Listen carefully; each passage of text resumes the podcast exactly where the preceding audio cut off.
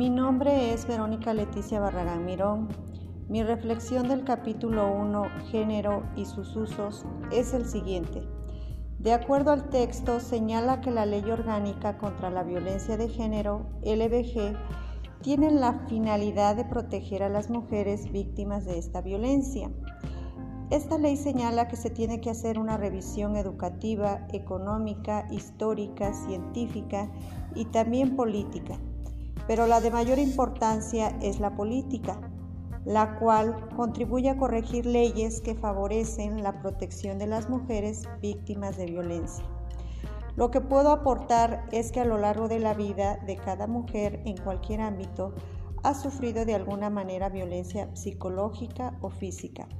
Entonces, es importante que se revisen los artículos de la Constitución como el 153.1, fracción 3, sobre todo que las mujeres conozcan cuáles son sus derechos y de qué manera pueden ser protegidas.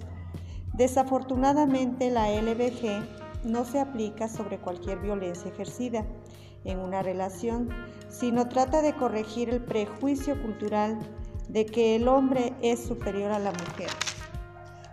La crítica de acuerdo al texto que se le hace a esta ley es que no contempla la violencia en parejas homosexuales, ya que no se entiende el concepto de género.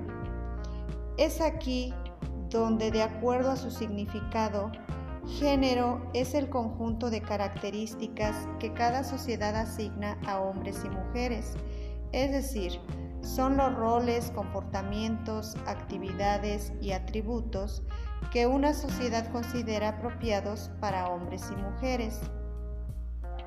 Entonces para mí igual es confuso entender en una pareja homosexual el rol que tiene que adoptar para poder de alguna manera comportarse como mujer o comportarse como hombre, es decir, cambiar de género.